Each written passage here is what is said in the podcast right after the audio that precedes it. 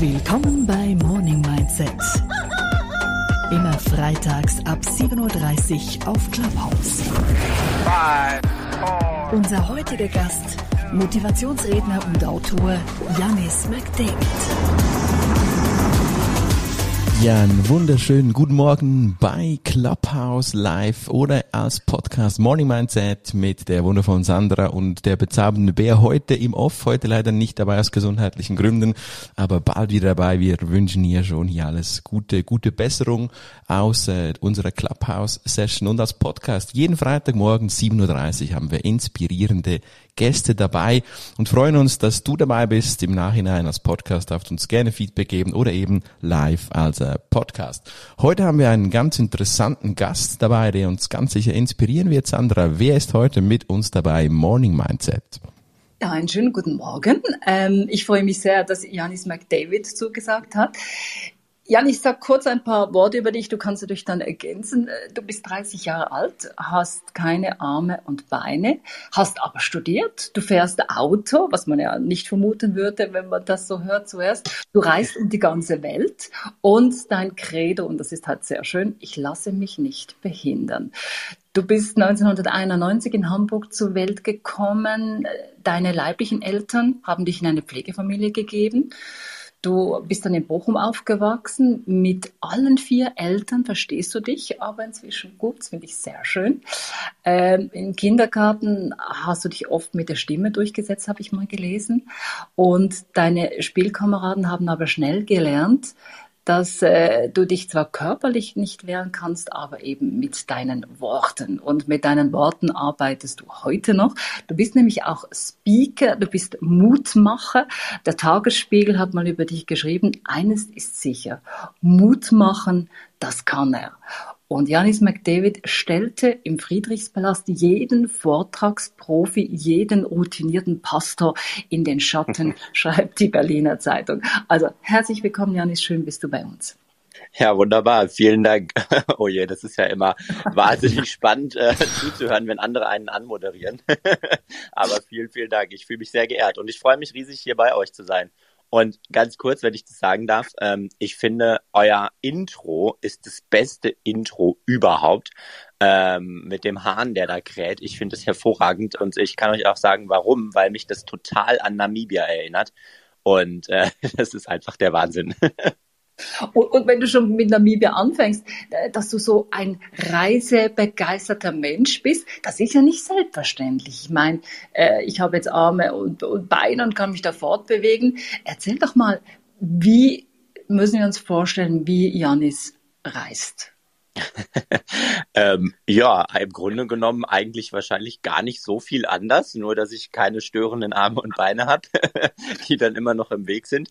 Ähm, und daraus ergeben sich natürlich dann auch irgendwie ganz coole Aktionen, die man machen kann, weil ich kann mich einfach ganz cool in so einen Rucksack reinsetzen und mich durch die Weltgeschichte tragen lassen ähm, und komme damit äh, ziemlich cool dann äh, an Orte, an die ich sonst so nicht kommen würde. Aber du hast natürlich recht, Reisen bei Janis David ist dann doch immer noch mal ich würde gar nicht sagen komplizierter, weil ich glaube nicht, dass es wirklich wesentlich komplizierter ist, aber ich glaube, dass Reisen bei mir eben ein bisschen mehr Vorbereitung und Planung braucht. Also man muss schon so ein bisschen wissen, was hat man eigentlich vor und wie kann das gehen. Und ähm, zum Beispiel in dem Fall, äh, wo wir da in Namibia waren, ähm, das war eine meiner ersten wirklich großen Reisen, auch das erste Mal ohne meine Eltern, äh, war ich zusammen mit meinem 14 Jahre älteren Bruder äh, war ich dort. Ich glaube, 14 Jahre sind's. ähm, und äh, dort hatten wir uns dann einen Jeep zum Beispiel genommen, ähm, wo der Rollstuhl halt reingepasst hat. Und das sind dann immer so Sachen, da muss man dann immer so ein bisschen gucken, weil natürlich kann man auch irgendwie theoretisch mit einem VW-Bus durch Namibia fahren, wo der Rollstuhl irgendwie chillig reinpasst aber da kommst du dann halt irgendwie im Zweifel doch nicht so richtig weit. Ähm, oder sagen wir mal so, ein Jeep ist dann schon manchmal ein bisschen besser. Und äh, das war irgendwie dann halt so eine ganz coole Überlegung, die wir hatten. Man kann den Rollstuhl doch einfach so ein bisschen auseinanderbauen, dann passt er in den Jeep rein. Äh, und dann sind wir da mit, mit Rollstuhl und Jeep durch, durch Namibia gecruised. Und ähm, dieses, dieses Krähen von dem Hahn, das war immer irgendwie ganz witzig, weil das, es gab so eine Radioshow in Namibia, die wir morgens auf dem Weg zur Schule immer gehört haben. Ja, und mein Bruder hat mich immer dann mit dem mit dem Jeep zur Schule gefahren und ähm, wir wohnten so ein bisschen außerhalb von der Stadt auf so einer Farm. Und da gab es so einen Farmweg, den man vier Kilometer fahren musste.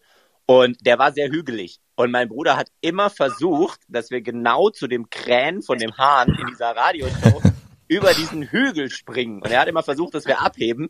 Äh, deswegen muss ich da so sehr dran denken, weil ich das so sehr mit diesem Abheben also des Autos verbinde, was mein Bruder da immer versucht hat. Und einmal haben wir es sogar geschafft, ein bisschen abzuheben. Großartige Geschichte. Der Hand, der kräht, das Auto, das fliegt jetzt. Das Auto, das fliegt in Namibia. Man muss sich das vorstellen. Auf der Liste, ja, links und rechts die Dornenbüsche und irgendwo versteckt vielleicht sogar ein äh, ein Leopard, man weiß es nicht.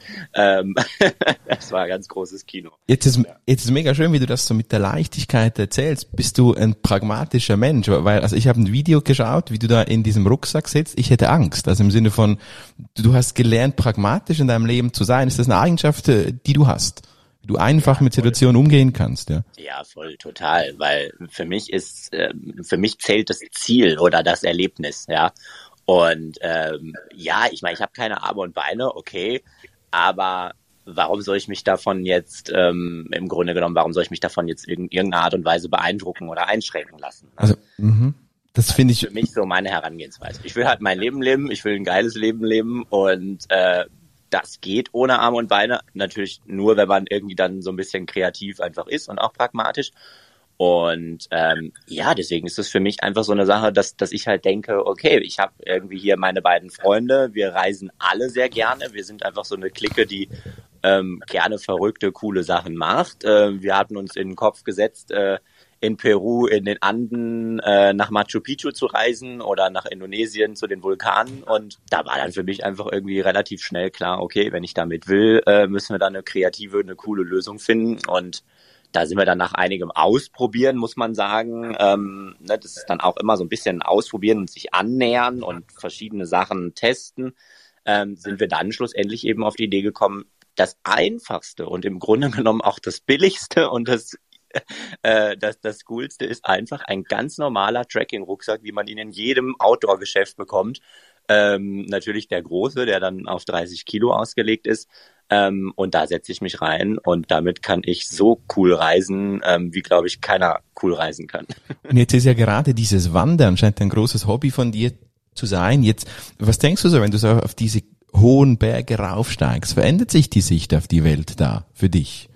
Ja, total. Ich finde das total cool. Ich finde es immer cool, irgendwo oben zu sein. Ich wollte mhm. schon als Kind auch immer irgendwie ins oberste Stockwerk von, von den Häusern, die wir besucht haben oder auf irgendwelche Türme rauf. Äh, und das hat mich immer fasziniert. Ich weiß nicht genau. Ich bin ja normalerweise nicht, habe ich ja nicht diese Perspektive von dort oben. Ne? Also wenn ich ohne Rollstuhl äh, zu Hause bin, ähm, kann ich es gerade so irgendwie schaffen, aus dem Fenster zu gucken, weil die meisten Fenstersimse dann doch zu hoch sind. Ja, da sitze ich halt in der Regel auf dem Boden und und habe halt so diese Perspektive, die im Übrigen auch interessant ist. Ich will die gar nicht abwerten. Ähm, aber es ist eben eine andere. Und ähm, dann immer nach oben zu wollen, äh, fand ich mega. Und da verändert sich einfach alles. Das ist einfach ein wahnsinniges Gefühl, finde ich, ähm, dort oben zu sein, äh, dort oben zu stehen und dann auch irgendwie nochmal so Revue passieren zu lassen, okay, wie bist du jetzt eigentlich da hochgekommen? Weil ich meine, normal oder äh, so ist es natürlich nicht und man hätte es vielleicht auch anders erwarten können. Äh, und das ist einfach großartig.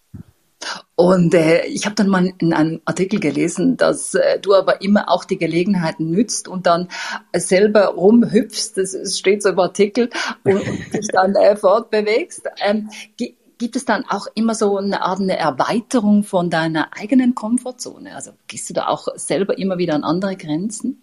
Ja, total. Das ist für mich das Spannendste im Leben überhaupt. Ich habe nie verstanden, warum Menschen sich in ihrer eigenen Komfortzone gemütlich machen, weil ich finde das so langweilig.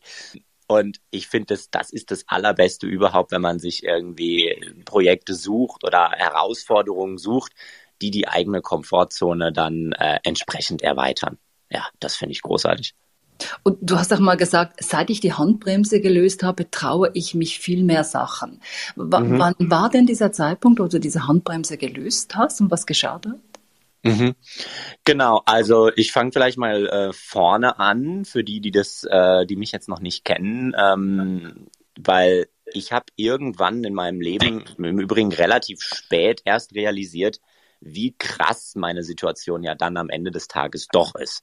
So als kleines Kind ähm, und im Kindergarten fühlte ich mich eigentlich immer ganz normal. Ich wusste zwar irgendwo logisch, ich habe keine Arme und Beine, aber ich sage immer, für mich war das so wie Sommersprossen haben. Ja, man hat irgendwie Sommersprossen oder nicht, aber es ist eigentlich auch egal. So ne.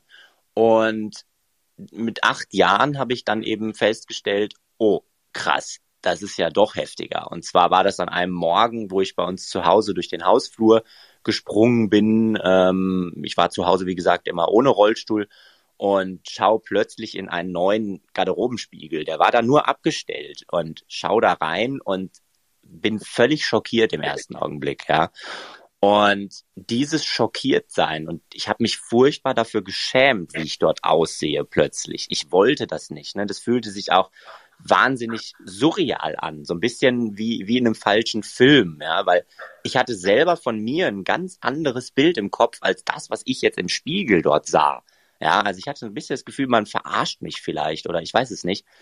Und das hat dann eben dazu geführt, dass ich einen ziemlichen Kampf gegen mich selbst geführt habe. Und das ist das, was du, äh, was ich dann immer beschreibe mit der mit der Handbremse, äh, die du ja gerade erwähnt hast. Weil ich habe über neun Jahre einen Kampf gegen mich selbst geführt, habe meinen Körper irgendwie zeitweise ziemlich heftig abgelehnt, wollte so nicht sein, ich wollte nicht behindert sein, ich fand sowieso irgendwie alles an mir behindert, ja, das war dann irgendwie so plötzlich mein, mein Schimpfwort Number One und ähm, das hat sich eben über neun Jahre gezogen. Das fühlte sich für mich immer so an, wie mit angezogener Handbremse zu fahren. Warum? Weil nach außen oder von außen hat man das gar nicht unbedingt bemerkt. Ja, von außen war ich irgendwie, ich war gut in der Schule, ich hatte auch jetzt nicht wahnsinnig viele Freunde, aber ich hatte immer irgendwie einen besten Freund und ähm, ja, wie gesagt, war gut in der Schule, bin vorangekommen. Ich war auch sehr selbstbewusst und da kommen wir eben zu dem Punkt, den ich in meinem Buch auch sehr deutlich äh, versucht habe hervorzuheben, dass ich sage, Leute, verwechselt bitte nicht Selbstbewusstsein mit Selbstwertschätzung, ja, oder mit Selbstwertgefühl. Nach außen hin war ich selbstbewusst, aber nach innen hatte ich ein wahnsinniges Problem mit mir selbst und habe also mein Leben tatsächlich so ein bisschen gelebt wie mit angezogener Handbremse und die habe ich dann erst gelöst, als ich 17 Jahre alt war. Ähm, und als ich dann für mich die Entscheidung irgendwann getroffen habe, nachdem ich alles mögliche andere durch hatte, für mich die Entscheidung getroffen habe, okay, ich nehme mich und meinen Körper so an, wie ich bin. Und das hat dann dazu geführt, dass das Leben ganz anders wurde und äh, viel lockerer und viel freier und dass dann überhaupt erst Dinge möglich wurden, ähm, die vorher so nie möglich gewesen wären. Und das ist ja wirklich verrückt. Ich meine, ich habe die Videos geschaut, wie du mit diesem Rennauto fährst. Ich meine, das ist ja unfassbar. Das ist echt so, so ich liebe solche Spielzeuge und dann schaust du das Video und dann finde ich so crazy. Das, das, das könnte ich nicht mal mit Arme und Beine, was der Typ da tut. Echt verrückt. Das ist wirklich, wirklich cool. Ähm, Schon krass, ja. Du sagst auf deiner Webseite, du würdest gerne in einer Welt leben, in der Merkmale, die uns unterscheiden, nicht zu einer Unterscheidung führen. Jetzt bist du, äh, stehst du generell zu diesem Thema im Sinne von Unterscheidung soll es gar nicht geben, egal ob das Hautfarbe. Wie stehst du gegenüber Unterscheidungen der Menschen? Das passiert ja in der Gesellschaft leider. Wie stellst du das fest und wie gehst du damit um? Weil du hast das ja erlebt die ganze Zeit, dass du der ist, der halt anders war. Genau, da würde ich ganz gern noch ganz kurz erklären. Mir geht's dabei nicht natürlich darum, dass Menschen sich nicht mehr unterscheiden. Ja, um Gottes Willen bloß nicht. Ja, es sollen bloß nicht alle jetzt 500 Millionen Jannisse auf dieser Welt geben oder 500 Millionen Raphaels oder Sandras, ähm, sondern was, was für mich eben die Frage ist, ähm, diese, dieser Satz hat für mich zwei Komponenten. Die eine ist, die Akzeptanz beziehungsweise auch die Wertschätzung, das ist ja wesentlich mehr als Akzeptanz, also die wirkliche Wertschätzung, dass es natürlich Unterschiede zwischen uns gibt und auch immer geben wird. Ja, wir haben andere Erfahrungen gemacht, wir haben äh, andere Interessen und so weiter und so fort. Das sind ja alles sozusagen Merkmale, die uns unterscheiden. Aber dass diese Unterschiede, wenn wir es nicht wollen, nicht zu einer Unterscheidung führen. Und vor allem geht es mir da eben, wie du es schon richtig gesagt hast, um Unterschiede oder um Merkmale, die in vielen Situationen einfach irrelevant sind. Also ich sage immer, natürlich kann man jetzt in Bezug auf mich irgendwie feststellen, ich habe eine Behinderung. Und sicherlich mag das in einem politischen Kontext, ähm, ist das völlig korrekt, ja. Ähm, aber das wird oftmals von anderen Leuten wesentlich schwerer gewichtet, dieses eine Merkmal, als ich das selber gewichten würde. Ja, für mich ist es eher so, naja, ich bin halt der Janis McDavid und mich zeichnen wahrscheinlich, weiß ich nicht, wie viele unterschiedliche Merkmale aus und irgendwo steht dann auch dieses Wort Behinderung oder keine Arme und Beine. Aber das ist eins von ganz vielen und bei weitem nicht das erste. Ja. Und das ist eben immer so eine Sache, die, die mir sehr häufig auffällt, dass das von anderen, von außen viel stärker gewichtet wird. Und ich glaube, dass das ähm, bei, bei anderen Diversity-Merkmalen, will ich jetzt mal sagen, ähm, ähnlich ist. Ja, wenn, wenn jemand äh, ne, hier People of Color zum Beispiel mit einer anderen Hautfarbe oder mit einer anderen sexuellen Orientierung oder die Frage der Geschlechter. Und da ist dann oft so die Frage oder, oder ich erlebe das häufig, dass zum Beispiel ich oder auch andere dann gefragt werden, zum Beispiel von Journalisten, aber nicht nur, ähm, ja, was bedeutet denn für dich als Rollstuhlfahrer Glück? Oder was ist denn für dich in deinem Leben als Mensch mit Behinderung die größte Herausforderung? Und mich irritieren diese Fragen immer total, weil ich immer denke, ja, was wäre denn, wenn meine größte Herausforderung überhaupt gar nichts damit zu tun hat, dass ich im Rollstuhl sitze, sondern einfach nur, dass ich Locken habe zum Beispiel und meine Haare nicht gebändigt kriege. Ja, könnte ja sein, dass das die größte Herausforderung ist. Oder von äh, der, der, der, der Frau mit, mit Migrationshintergrund und äh, schwarzer Hautfarbe ähm, könnte ja sein, dass ihre größte Herausforderung ist, dass das Kind rechtzeitig ins Bett geht, so am Abend. Ne? Und da ist eben immer die Frage der Gewichtung. Und ich, mir schwebt eben eine Welt vor, in der wir es schaffen, alle Menschen tatsächlich so wertzuschätzen, wie sie sind und nicht auszugrenzen aufgrund eines irgendwie ja auch oftmals künstlichen Merkmals, ähm, wo wir irgendwie sagen, naja, aber der hat halt irgendwie einen Rollstuhl, der darf jetzt also nicht dieses oder jenes machen. Ähm, oder finden wir irgendwie komisch, in der wir also das schaffen, das Miteinander in den Vordergrund zu stellen. Und natürlich die Unterschiede trotzdem wertzuschätzen. Ich teasere noch kurz auf dein Buch. Dein neues Buch, das kommt in ein paar Tagen auf den Markt. Alle anderen gibt es schon. Die Kunst, du selbst zu sein. Und du hast jetzt oft das Wort Wertschätzung angesprochen mhm. und die Selbstwertschätzung. Und ich finde, das ist so ein wichtiges Wort. Wir stehen am Morgen auf, schauen in den Spiegel. Also ich rede jetzt von mir, dann sage ich mir, oh Gott, wer ist das? Und da wäre es ja vielleicht schon ein Ansatz, sich selbst wertzuschätzen. Wie machst du das? Wie gehst du in den Tag mit Selbstwertschätzung? Wertschätzung. Mhm. Vielleicht noch eine ganz kurze Ergänzung zu dem, was ich davor gesagt habe, dann komme ich auf die Frage zurück. Mhm. Ähm, weil für mich, du hast gesagt, das ist natürlich nicht einfach und es ist eine große Übung, in dieses, äh, in diese Welt zu kommen, die mir da vorschwebt. Das ist richtig. Ähm, ich glaube auch, dass das ein Prozess ist. Ich glaube, es gibt, oder, oder für mich gibt es da zwei hauptsächliche Dinge, die wir beachten können und um dahin zu kommen. Das eine ist Begegnung. Also je mehr Menschen sich miteinander begegnen, ganz unterschiedlicher Couleur, desto besser wird das gesellschaftliche Klima. Äh, gesellschaftliche Klima. Dazu gibt's auch ausreichend Studien zu dem Thema, ähm, dass wenn man sich eben miteinander auf Augenhöhe begegnet und versucht, den anderen zu verstehen, ja, und das ist eine Kunst, die wir manchmal auch wieder erlernen können und dürfen, ähm, aber die anderen zu verstehen. Das ist das eine. Und das andere ist, ähm, aber mindestens genauso wichtig, und zwar richtet sich das an uns alle persönlich, uns selber nicht zu schicksalisieren. Ja, also ich kann jetzt natürlich auch hingehen und meine Behinderung, ich sage es jetzt in Anführungsstrichen, als mhm. Schutzmauer, als Schutzwall vor mir hertragen und keinen anderen mehr an mich herankommen lassen, indem mhm. ich immer, immer wiederhole, ich habe aber übrigens eine Behinderung, ich habe aber übrigens eine Behinderung und ich habe aber übrigens, ähm, wo ich dann immer sage, hey, also da ist die Verantwortung, glaube ich, auf beiden Seiten oder auf allen Seiten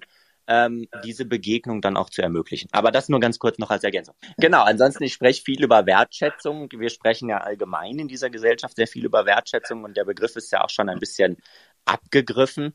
Und nichtsdestotrotz ist er relevanter denn je. Aber ich habe mir immer die Frage gestellt, ähm, wie sollen wir denn andere wertschätzen, wenn wir uns selbst nicht wertschätzen? Das kann doch gar nicht gehen. Ich kann doch gar nicht irgendjemanden wertschätzen, wenn ich mich selbst nicht wertschätze. Und das ist eine Sache, die mir in dieser Gesellschaft oder hier in unserem Leben oftmals einfach viel zu kurz kommt. Du hast es richtig angesprochen. Mir geht's ja genauso. Ich stehe morgens auf, ich gucke in den Spiegel, ich sehe als erstes, dass meine Augen verpennt sind, dass meine Haare nicht liegen, dass ich vielleicht schon wieder einen Pickel irgendwo auf der Wange habe und so weiter und so fort. Also ich sehe sofort und zwar am Anfang des Tages fange ich schon an, mich irgendwie negativ zu prägen und negative Gedanken und zwar über mich selbst zu Ja? Und das ist eine Sache, die mir sehr, sehr häufig aufgefallen ist, dass es in unserer Gesellschaft so diese, diese Ausdrücke gibt, ähm, man soll sich selbst nicht in den Mittelpunkt stellen. Ja? Man soll nicht auf sich stolz sein. Ja?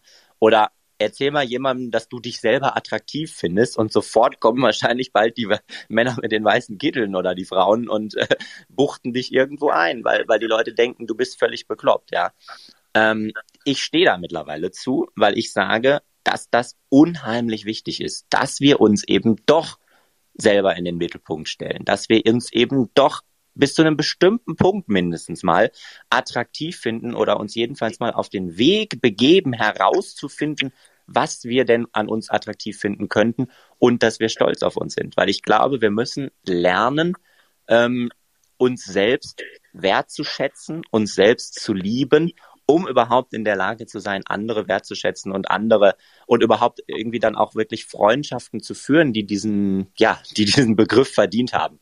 Und äh, genau, dazu habe ich eben dieses Buch geschrieben und habe da sehr viel über meine eigenen Erfahrungen gesprochen, weil mir das äh, sehr wichtig war, ähm, dann auch meine Tricks und Tipps, wie ich immer sage, ähm, den LeserInnen mit, mit an die Hand zu geben, ähm, ohne dass ich jetzt den Anspruch habe, dass das alles abgeschlossene Wahrheiten oder Weisheiten sind.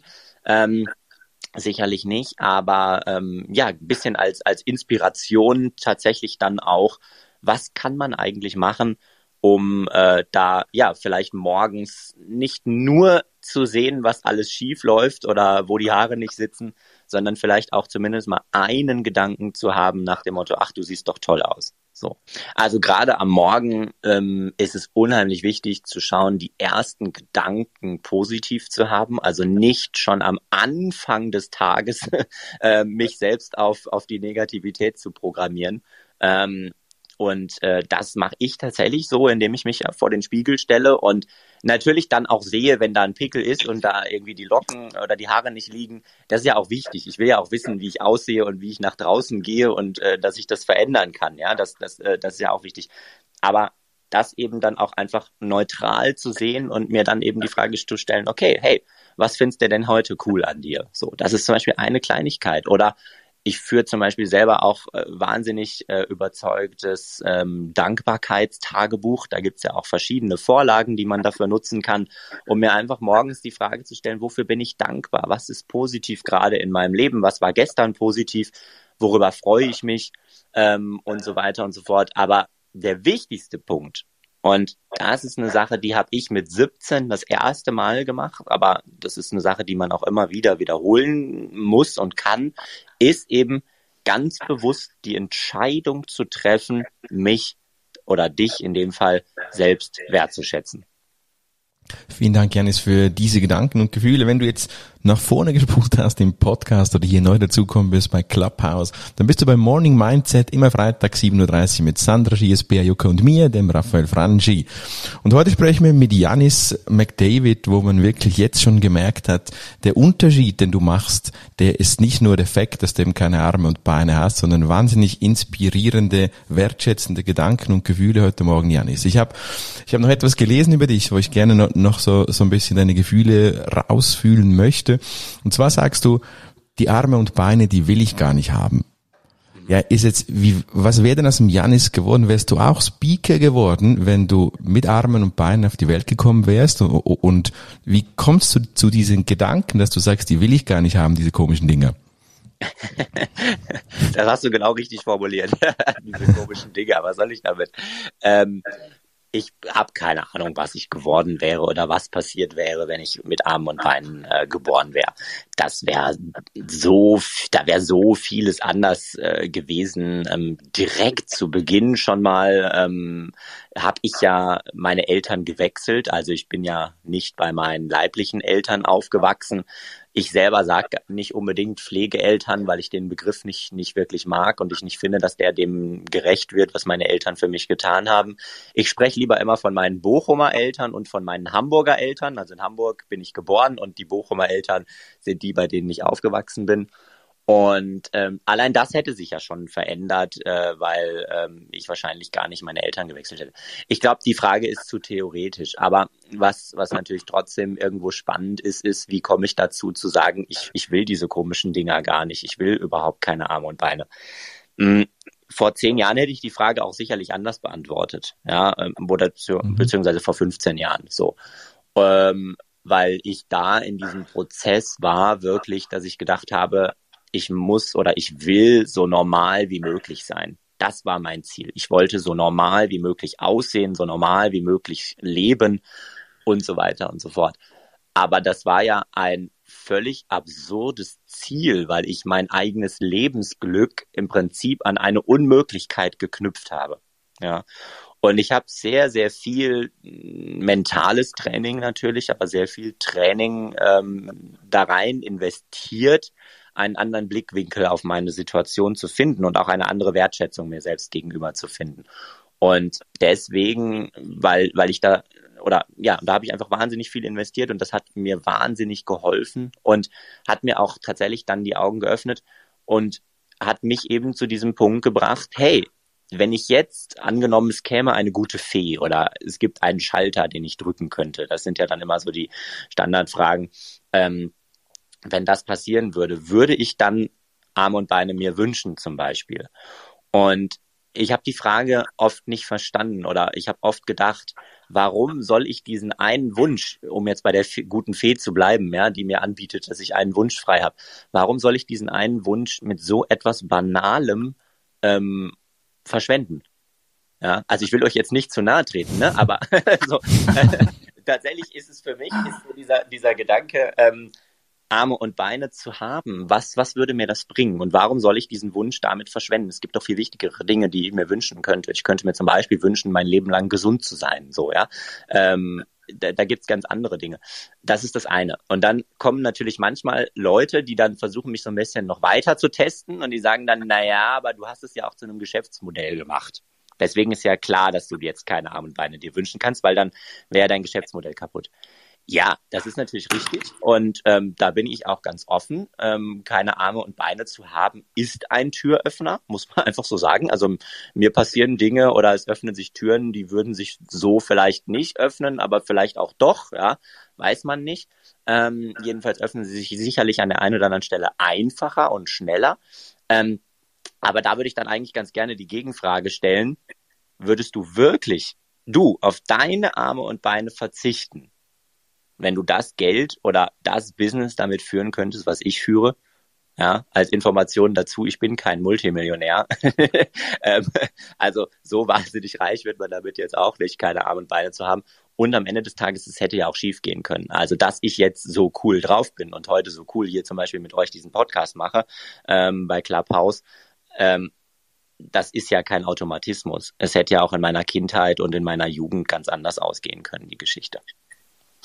Also ich muss sagen, Janis, wenn ich dir so zuhöre, ich, man wird richtig demütig und man fragt sich, mein Gott, was läuft bei mir eigentlich alles falsch? Denn ich, ich habe mich ja in den letzten Tagen sehr intensiv mit dir befasst, habe viel gelesen, äh, viel geschaut und, und ich denke mir immer, es ist ja so wichtig, wenn ich dich beobachte, dass man seine Träume lebt. Das machst du ja. Und, mhm. jetzt habe ich Füße und Beine und alles, was man so braucht dazu. Und es fällt mir, und ich, ich gehe jetzt davon aus, oft auch anderen, schwer, seine Träume zu leben. Also ich weiß nicht, was, was ratest du uns normalos, warum das, äh, was es da gibt, dass wir uns, die ja alles haben, eigentlich viel einfacher diese Träume verwirklichen könnten? Ja, du hast was Spannendes gesagt. Du hast gesagt, ähm, du hast Arme und Beine und damit alles, was du brauchst. Das glaube ich nämlich nicht. Ich glaube, dass Arme und Beine oder überhaupt die, die körperlichen Dinge ja, sicherlich kann das, sicherlich kann das helfen und sicherlich bist du jetzt auch spontaner in der Lage, irgendwo hinzureisen, aber das ist noch bei weitem nicht das, was wir brauchen, sondern ich glaube, das, was wir wirklich brauchen und euer ihr habt es direkt hier im Titel ja auch stehen, ähm, ist entsprechend das richtige Mindset. Ja, du kannst noch so viele Arme und Beine haben, wenn du das Mindset nicht hast, ähm, wirst du niemals irgendwelche Träume oder sonst irgendwas in deinem Leben umsetzen und umgekehrt kannst du alles verlieren, ähm, körperlich und so weiter und so fort äh, und äh, in der vermeintlich denkbar schlechtesten Verfassung sein ähm, und äh, aber das richtige Mindset haben und die Welt bewegen. Ja, das beste Beispiel dafür ist natürlich Stephen Hawkings, ist auch so ein bisschen das Standardbeispiel. Ich weiß, aber äh, nichtsdestotrotz ist es einfach ein gutes Beispiel, wo man einfach sehen kann, okay, darauf kommt es nicht an, auf, auf körperliche äh, Geschichten. Ne? Und ähm, ja, was, was für mich einfach wirklich ähm, relevant ist, um, um die eigenen Träume zu leben, ist zunächst einmal, was sind denn wirklich die eigenen Träume? Also, ich meine, die Frage klingt jetzt zwar ein bisschen doof, aber ich will sie nochmal stellen. Was sind denn eigentlich wirklich die eigenen Träume? Haben wir uns wirklich damit mal auseinandergesetzt? Haben wir wirklich im Kern verstanden, was uns motiviert? Und das ist eine Sache, die mir auch oft auffällt. Die Leute sagen oft irgendwie, ja, ich mag meinen Beruf, ähm, keine Ahnung, ich genieße es total, das und das zu machen. Und dann frage ich immer nach, ja, warum? Und dann kommt irgendwas, weil dies und jenes ist. Und dann frage ich nochmal nach, aber warum? Was ist der Kern dessen, was dich fasziniert? Also jetzt in meinem Fall, ich bin Speaker. Natürlich bin ich gerne Speaker und ähm, freue mich darüber. Aber was ist der Kern dessen, der mich daran fasziniert und der mein Traum sozusagen dann ist? Ja, ist es die Tatsache, viel unterwegs zu sein? Weiß ich nicht. Ist es die Tatsache, auf einer Bühne zu stehen und die Rampensau zu spielen? Ja, vielleicht ein bisschen, aber den Kern ist es immer noch nicht. Was ist der Kern dessen? Und da mal hinzukommen, das ist, glaube ich, ähm, das kann unheimlich erhellend sein und unheimlich spannend sein. Und das hat natürlich viel mit Selbstreflexion zu tun ähm, und ähm, eben auch mit der Wertschätzung von mir selbst und, und der Frage, was, was will ich eigentlich mit meinem Leben? Und nehme ich mir die Zeit dafür, das mal herauszufinden? Und ich glaube, wenn wir die, uns die Zeit dafür nehmen und wirklich verstanden haben, was ist das, was uns antreibt? Was ist das, was uns motiviert? Ich glaube, dann können wir aus dieser Selbstreflexion heraus und aus diesem Verstehen heraus, das ist ja im Grunde genommen ein, ein Verstehen von uns selbst, können wir dann, glaube ich, auch relativ einfach oder jedenfalls deutlich einfacher die Motivation dann ziehen, ähm, um, um da auf den Weg zu gehen. Und dann gibt es für mich noch einen Punkt, wir sollten aufhören, es zu zerreden. Ja, das fällt mir auch manchmal auf. Leute planen dann irgendwelche Reisen bis ins letzte Detail und dann ist irgendwie schon geklärt, wer die Cola am fünften Tag der Reise ins Hotel bringt. Ja, also ich übertreibe jetzt, aber wirklich warum lassen wir die Dinge nicht auch manchmal einfach auf uns zukommen? Ja, also für mich gibt es eine Regel bei meinen Reisen. Ich plane oder natürlich mache ich mir die Grundsätzlichkeit bewusst. Also geht das irgendwie grundsätzlich? Habe ich eine grundsätzliche Idee davon, wie ich dort reisen will? Und dann setze ich mir einen Anker, den ich nicht mehr, ähm, den ich nicht mehr verrücken kann. Also zum Beispiel, indem ich mir einen nicht stornierbaren Flug buche und mich selber damit unter Druck setze, das Projekt jetzt auch wirklich durchzuziehen. Und erst wenn ich das gemacht habe, fange ich an, die Details zu planen. Aber nicht schon vorher. Und ich mache mich nicht schon vorher verrückt, was alles schiefgehen könnte. Und natürlich kann viel im Leben immer schiefgehen. Aber dann müsste man ehrlich sein und dürfte das Haus eigentlich gar nicht mehr verlassen. Also raus, einfach mal loslegen, das ist das Beste, was man machen kann. Auch das ist natürlich kein Geheimnis. Ja, da gibt es auch andere, die das schon geschrieben und auf Bühnen erzählt haben. Aber man kann es eigentlich immer nur wiederholen, tatsächlich. Ich wollte gerade sagen, ähm, ich, ich denke, die Wiederholung macht es aus und dass wir uns äh, dessen immer wieder bewusst sind. Und zwar werden diese Wörter, du hast sie genannt, äh, fast schon inflationär. Ja, total. Trotzdem sind sie wichtig. Selbstreflexion, Mindset und natürlich diese wichtige Selbstwertschätzung. Genau, die Selbstwertschätzung ist, glaube ich, der Punkt, der, der ganz am Anfang steht und der oft vergessen wird, weil er vorausgesetzt wird, ja.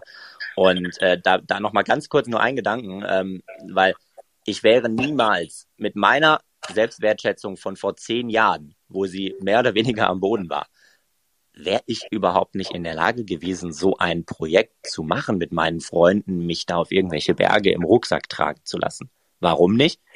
Weil ich diese Freunde so gar nicht gehabt hätte Warum nicht? Weil ich es nicht zugelassen hätte.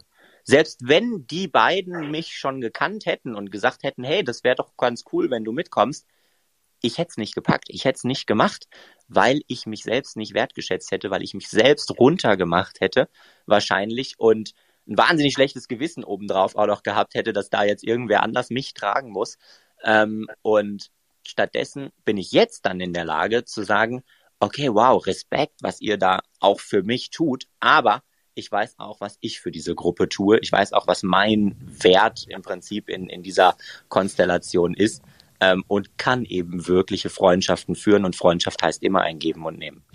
Heute sprechen Sandra und ich über oder mit Janis McDavid, eine spannende Persönlichkeit. Wenn du mit Janis auch sprechen möchtest, findest du ihn bei Social Media.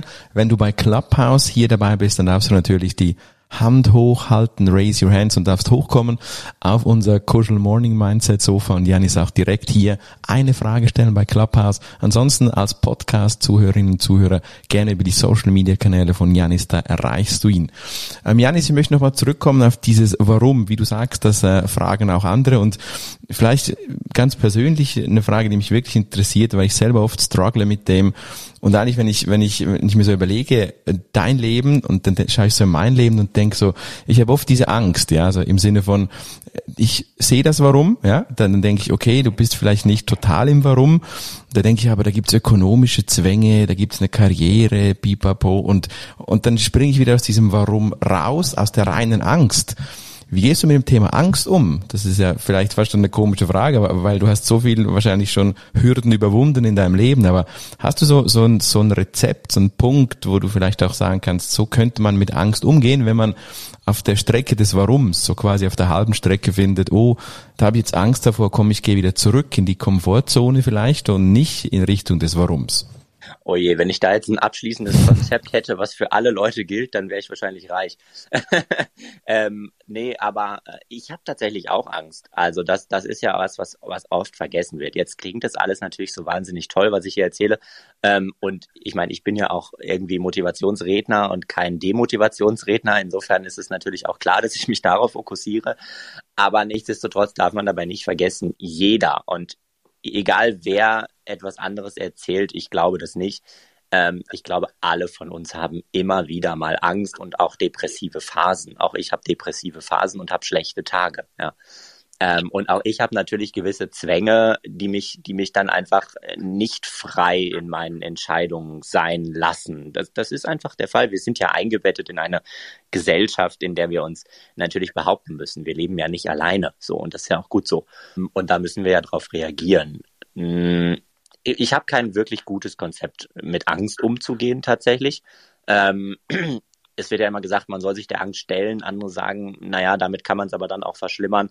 Ähm, ich kann die Frage eigentlich, ich muss sie ein bisschen zurückgeben, muss ich gestehen, weil ich da keine wirklich gute Antwort drauf habe. Ich selber habe durchaus auch immer wieder Angst und jetzt gerade in der Corona-Zeit ähm, ist das ja auch, auch ein Thema, was für viele Leute nochmal ganz real wird, dann auch in Richtung existenziellen Ängsten. Ja, gerade in der Veranstaltungsbranche ist das einfach sehr, sehr weit äh, verbreitet, muss man sagen, und äh, in der Speaker-Branche ja durchaus dann auch. Mhm. Ähm, ich glaube, es gibt einen, einen Punkt, der, der helfen kann. Ähm, und den habe ich damals schon bei meinem Kampf gegen mich selbst festgestellt oder, oder da gibt es ein bisschen Parallelen. Und das ist die Frage, oder was heißt die Frage, aber das, das ist der Punkt, ähm, mit anderen darüber zu reden. Es hilft ungemein mit anderen, also natürlich nur mit welchen, mit denen, denen man vertraut, äh, so über die eigenen Ängste zu reden, über die eigenen Schamgefühle meinetwegen auch äh, zu reden und darüber zu sprechen, wie es mir eigentlich gerade geht in der Situation. Mhm. Und das eben nicht runterzuschlucken, weil man irgendwie denkt, ja, aber jetzt muss ich doch stark sein. Also gerade jetzt in der Zeit, gerade jetzt in dieser Pandemie, fällt mir das ganz, ganz oft auf, dass Leute irgendwie, und das ist an sich ja gut, gut gedacht, ne, dass, dass die Leute denken, ah ja, jetzt darf ich ja nicht rumjammern, ich, äh, ich muss jetzt irgendwie hier den Starken oder die Starke abgeben ähm, nach außen. Ja, ist alles richtig. Und ich bin wirklich kein großer Freund davon, äh, dauerhaft rumzujammern. Mhm. Aber ich glaube eben auch, dass es unheimlich wichtig ist und sein kann und unheimlich hilfreich sein kann, auch solchen Gefühlen oder solchen Ängsten mal Luft zu machen und das mal zu kommunizieren, weil nur so haben andere überhaupt die Chance, uns dabei zu unterstützen. Das ist vielleicht ein mhm. kleiner Tipp, den ich mit auf den Weg geben kann. Jetzt, wenn wir so, so aus der Angst raus eher ein bisschen Wolken verhangen, dann in die äh, Zukunft schauen. Was ist dann so, so, so dein, dein Wunsch oder vielleicht noch dein Traum? Ich denke, du bist ein Typ, du erfüllst dir das, was du dir wünschst, also so nimmt man das zumindest wahr. Hast du noch so einen Wunsch, vielleicht, was du noch erreichen möchtest, wenn du nach vorne schaust jetzt in, in der Freude? Ich habe ganz viele Wünsche ähm, für mich persönlich. Ich glaube, ich habe auch noch nicht alle Wünsche, sind mir noch nicht bewusst. Die kommen auch noch mit der Zeit. Ähm, aber mein größter Wunsch jetzt für mich, für mein Leben, ist definitiv ähm, weiterzumachen mit meinem besten Leben, ganz viele verschiedene Sachen auszuprobieren. Ich bin ein Riesenfan davon, Dinge auszuprobieren. Also auszuprobieren, kann man Auto fahren äh, ohne Arme und Beine oder überhaupt kann ich Auto fahren kann ich Rennwagen fahren, kann ich nach Peru und Indonesien reisen, kann ich dies, kann ich das. Als nächstes werde ich wahrscheinlich ausprobieren, ob ich segeln kann äh, oder keine Ahnung, vielleicht äh, setze ich mich mal in ein Raumschiff. Man weiß es nicht, was alles noch kommt. Aber es wird jedenfalls definitiv spannend bleiben. Und das ist für mich eben der Punkt. Ich bin ein Riesenfan vom Ausprobieren, auch äh, weil, weil ich glaube, dass das die einzige Chance ist, äh, wie wir herausfinden können, was uns liegt und wo, wo wir unsere Freude finden. Und für unsere Gesellschaft oder für die Welt da draußen wünsche ich mir mehr denn je, dass wir uns ehrlich offen miteinander begegnen, ohne dass wir unsere vorgefertigte Meinung oder unsere vorgefertigte Geschichte wie eine Mauer vor uns hertragen, sondern dass wir entdecken, wie viel Wert darin liegen kann, von anderen zu lernen, andere Meinungen zu hören, uns von anderen Meinungen durchaus auch dann mal äh, beeinflussen zu lassen und, und sie einfach mal zu hören und, und uns dann selber dabei abzuchecken, ob wir so noch auf dem richtigen Weg sind. Und natürlich wünsche ich mir eine Welt, in der Merkmale uns zwar unterscheiden, aber nicht zu einer Unterscheidung führen. Was für ein schönes Schlusswort. Danke ganz, ganz herzlich, Janis McDavid, dass du dir heute diese Zeit genommen hast. Diese unchristliche Zeit für dich, denn ich weiß, du stehst frühestens um neun Uhr auf. Wir lesen und lassen uns begeistern von deinem Buch. Das kommt in den nächsten Tagen raus. Das äh, zweite Buch übrigens, das heißt, alle anderen gibt es schon. Die Kunst, du selbst zu sein. Vielen Dank, Janis. Ganz herzlichen Dank euch für das äh, coole Gespräch. Vielen Dank. Vielen Dank, Janis, dass du dabei warst und für alle Podcast-Zuhörerinnen und für alle Clubhouse-Zuhörerinnen hier. Wir machen natürlich nächste Woche weiter. Nächste Woche haben wir auch wieder eine weitere spannende Persönlichkeit, die Maike van Boom. Maike van Boom ist Glücksforscherin. Sie ist um die Welt gereist und hat Menschen weltweit befragt, was dieses kleine Glück dann für sie ist und das große Glück. Wie passiert das? Wie kommt das? Die haben wir dann nächste Woche im Clubhouse 37 oder danach im Podcast. Vielen herzlichen Dank, dass ihr alle dabei wart. Bewertet uns, ratet uns in den äh, Podcast-Apps und shared uns. Wir freuen uns. Danke, Janis, und allen einen äh, wunderschönen Tag. Das war Morning Mindset. Die nächste Folge gibt's wieder am Freitag ab 7.30 Uhr auf